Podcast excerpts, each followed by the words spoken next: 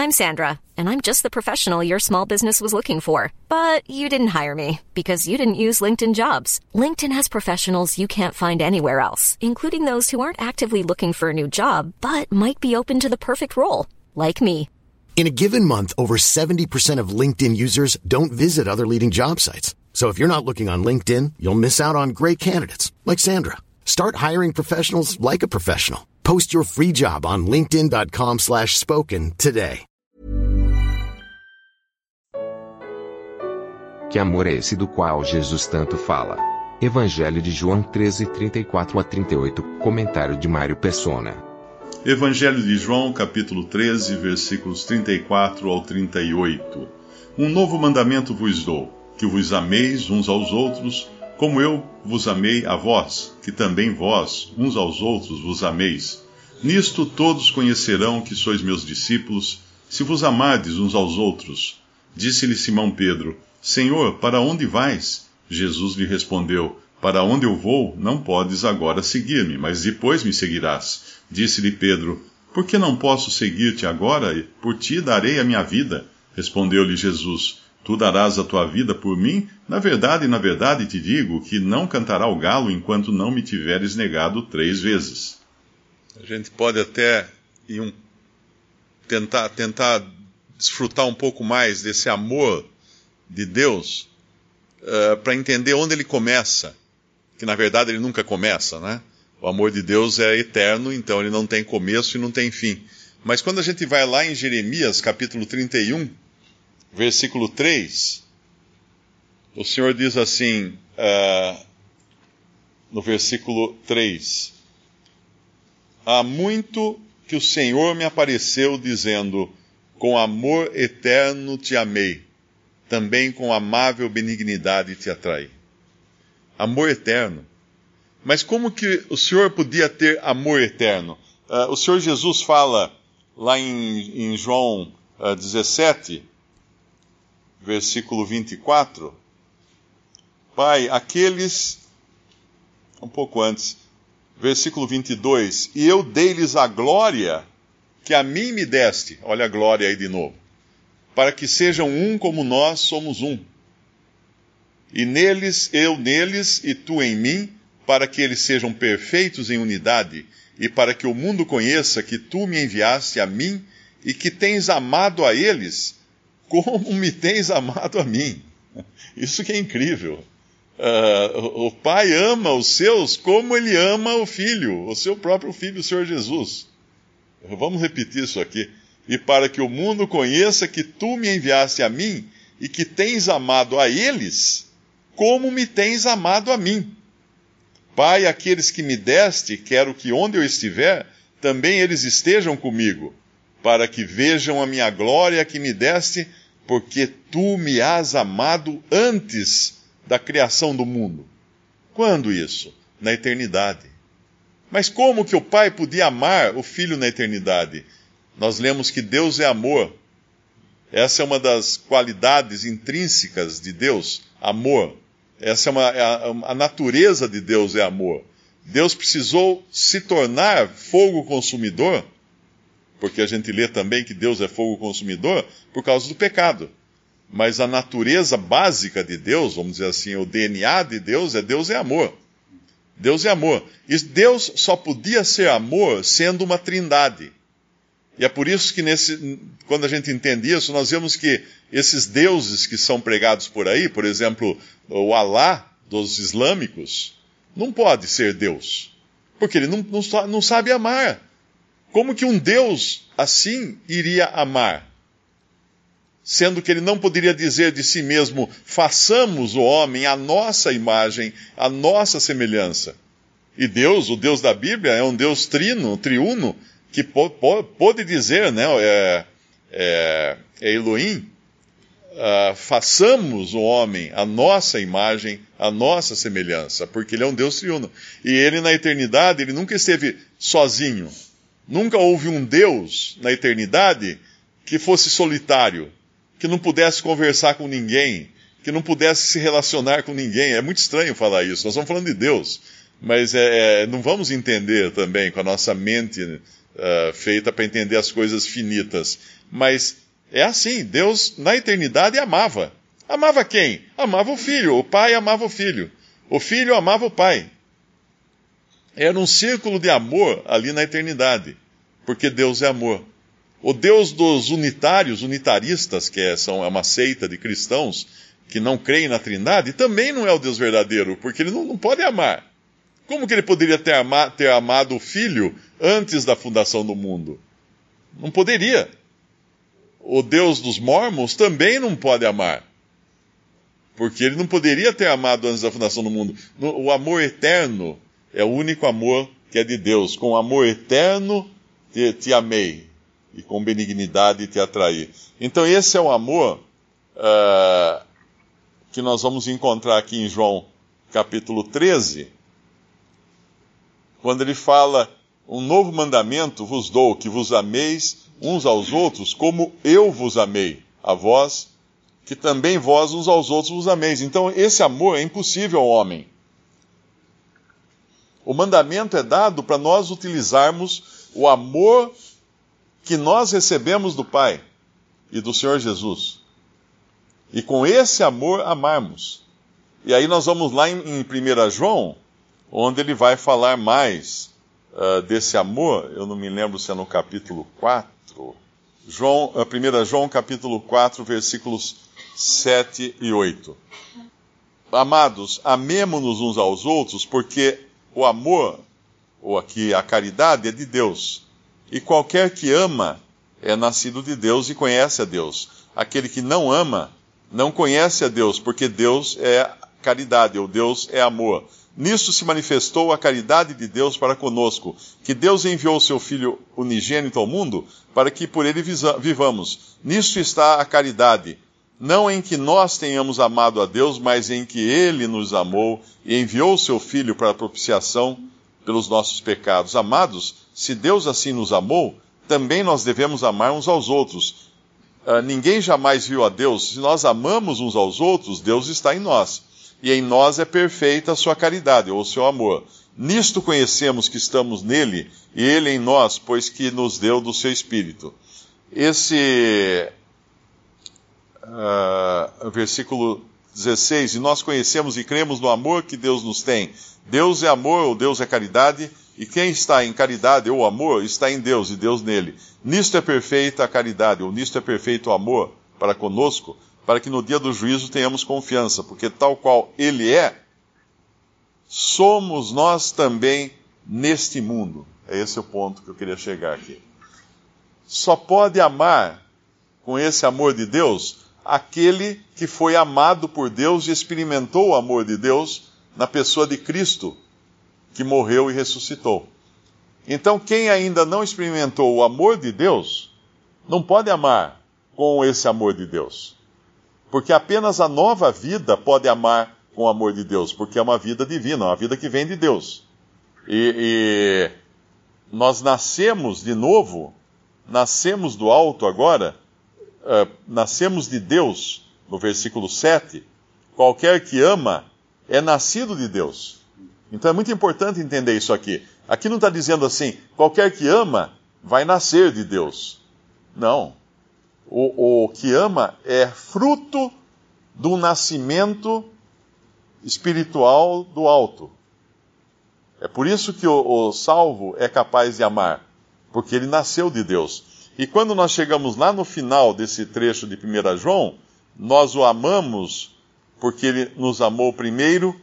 Uh, no versículo 19, isso resume tudo. Não é um não é uma, normalmente as religiões dizem ame, ame o seu próximo. Você precisa amar o seu próximo. Para quê? Para ser salvo. Se você não amar o seu próximo, você não vai ser salvo. É o mandamento que o Senhor disse é amai-vos uns aos outros. Então você tem que amar para ser salvo, mas não é isso. É o contrário. Nós podemos amar agora porque nós fomos salvos. Jamais seríamos capazes de amar como perdidos, como não salvos. E aqui no versículo, ah, no versículo 17 de 1 João, nisto é perfeito o amor para conosco, para que no dia do juízo tenhamos confiança. É o final desse versículo, porque qual ele é, somos nós também neste mundo. E é isso resume o discurso que ele está fazendo para os seus discípulos lá em João 13, quando ele fala no versículo 34: Um novo mandamento vos dou, que vos ameis uns aos outros, como eu vos amei, que também vós uns aos outros vos amei. Nisto todos conhecerão que sois meus discípulos, sois meus alunos, sois meus seguidores, se vos amardes uns aos outros. Então, como ele é, eu acho que foi lá em 1 João que fala, né? Como ele é, assim somos nós. Foi isso que ele falou lá em 1 João 17, uh, 1 João 4, versículo 17. Porque qual ele é, somos nós também neste mundo. Então, aquilo que Cristo é hoje, na presença do Pai no céu, por nós, nós somos por Ele nesse mundo. Ele entrou nos céus por nós, nós ficamos na terra por Ele. Então, a maneira de Deus manifestar o seu amor ao mundo hoje é através dos seus, dos salvos. Porque só através destes Deus pode manifestar aquele amor que é impossível ao homem natural. Deus precisa dessas ferramentas que são os nascidos de novo, que são aqueles que têm o Espírito, são aqueles salvos. Deus precisa desses. Precisa em termos, né? Eu estou falando. Mas precisa desses para poder expressar o seu amor ao mundo. Então, todos nós deveríamos sempre pensar assim: estou amando, estou servindo para alguma coisa nessa vida, porque a minha serventia aqui é estar aqui como Cristo esteve aqui. E agora ele está no céu por mim e eu devo estar aqui por ele. Pedro é aquele gênio de Pedro, uh, voluntarioso, né? A impressão que dá é que Pedro queria amar o Senhor e queria ter comunhão com o Senhor na marra. Era a comunhão na carne. Ele queria estar perto sempre do Senhor, ele queria sempre ouvir o que o Senhor estava falando. Por isso ele fala aqui, uh, disse-lhe Simão Pedro: Senhor, para onde vais? No versículo 36, né?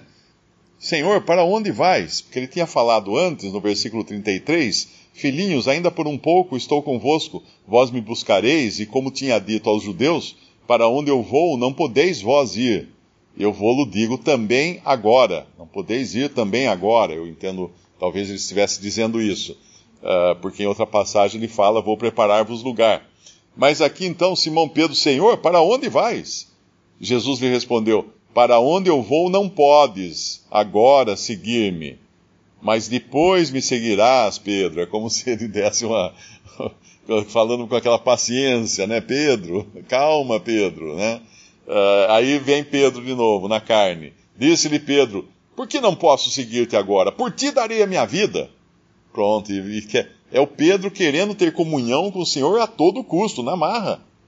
E não era assim. Uh, a comunhão, como eu, eu já disse, é ter coisas em comum. E quando você tem coisas em comum, você anda perto da pessoa, você escuta a pessoa, você entende o que ela diz.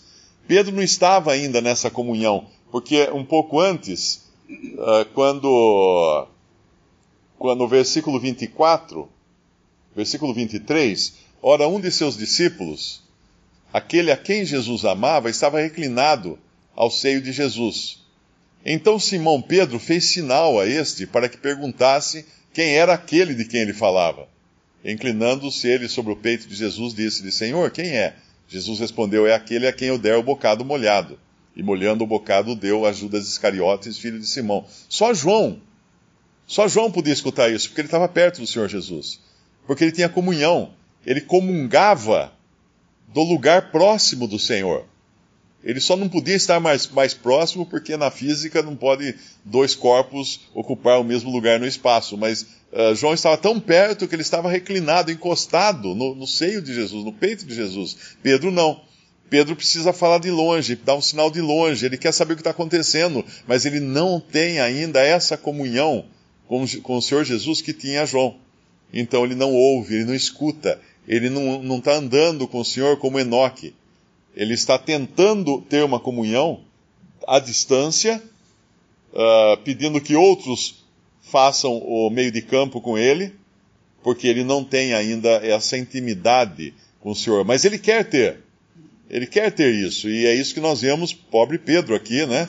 Uh, depois ele vai ter, então, essas, todas essas chances que o Senhor vai dar a ele, de, de ele se aproximar. E quando nós vamos lá no final, uh, lá no final da vida de Pedro, ele mesmo fala na sua epístola, 2 Pedro, capítulo 1, versículo 14. Uh, no, no, em João 21, o Senhor falou para ele que ele, quando fosse velho, outro cingiria ele, outro amarraria Pedro e ele iria para um lugar onde ele não ia querer ir. Quer dizer, ele, ele tinha que aprender que uh, outros o levariam e ele não podia fazer nada com isso.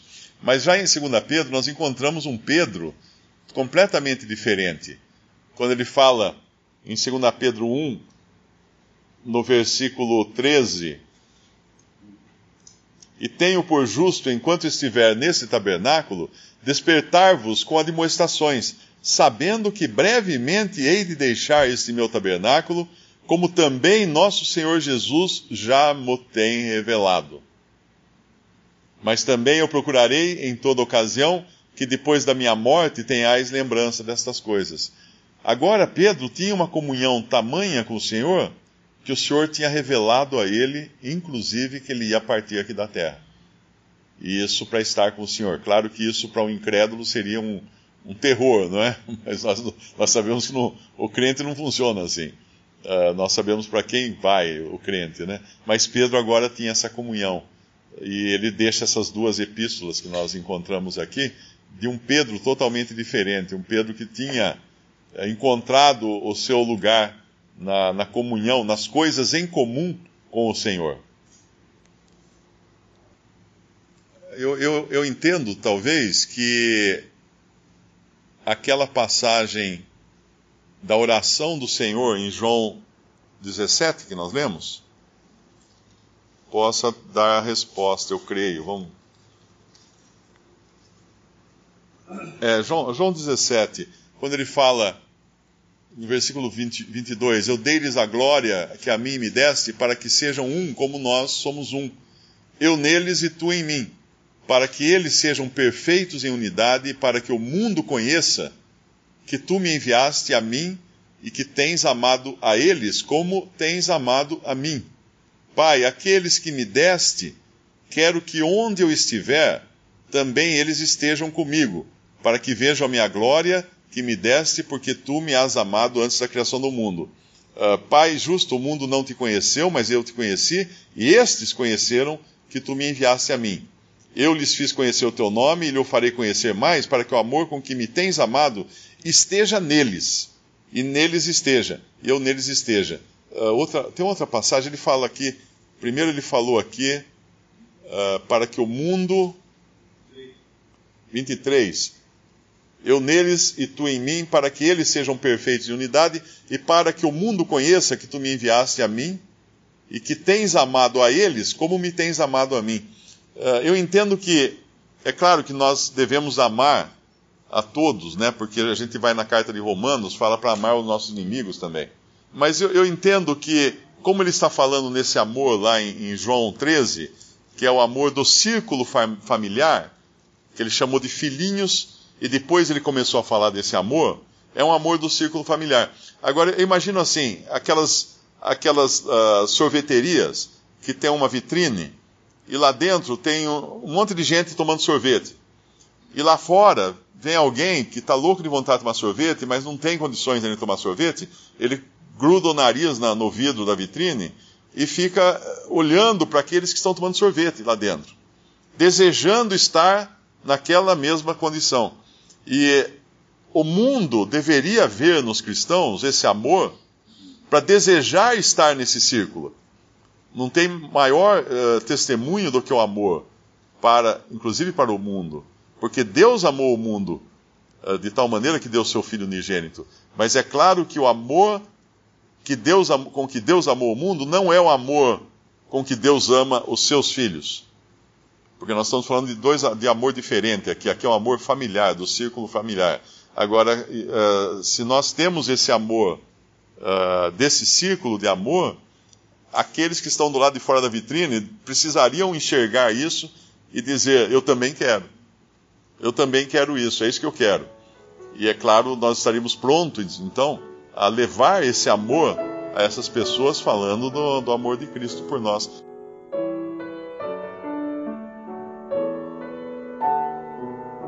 Visite respondi.com.br. Visite também 3minutos.net.